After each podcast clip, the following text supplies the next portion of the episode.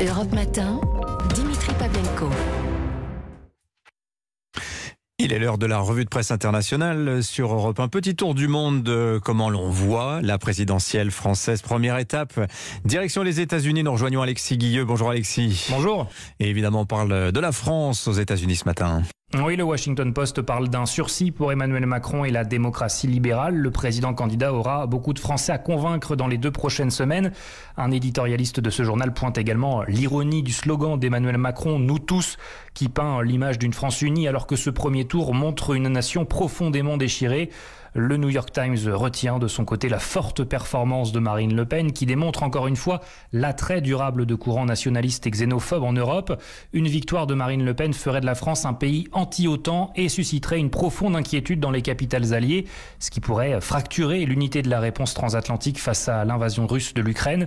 Le Wall Street Journal souligne la campagne très disciplinée de la candidate d'extrême droite. Elle a sillonné le pays tenant des rassemblements dans la ruralité en se concentrant sur la hausse de l'inflation, un thème également central dans le débat politique ici aux États-Unis. Merci Alexis. Direction maintenant le Royaume-Uni. Bonjour Lorven Rimbeck. Bonjour. De quoi parle-t-on à Londres ce matin? Alors l'élection présidentielle ne fait pas la une des journaux au Royaume-Uni, mais elle est très commentée.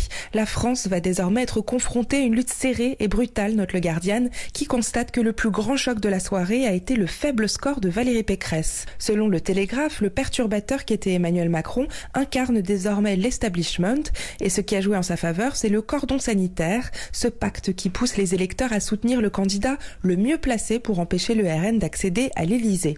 Mais selon la BBC, contrairement à 2017, le deuxième round ne sera pas pour le président sortant une promenade de santé.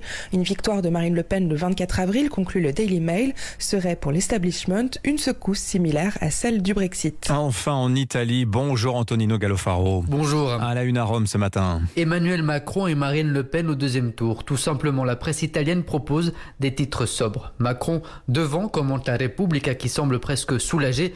À la fin, l'incertitude de ces derniers jours s'est évanouie dans un soupir de soulagement, écrit par exemple le journal, pour qui le président français a renversé les pronostics et fait un exploit.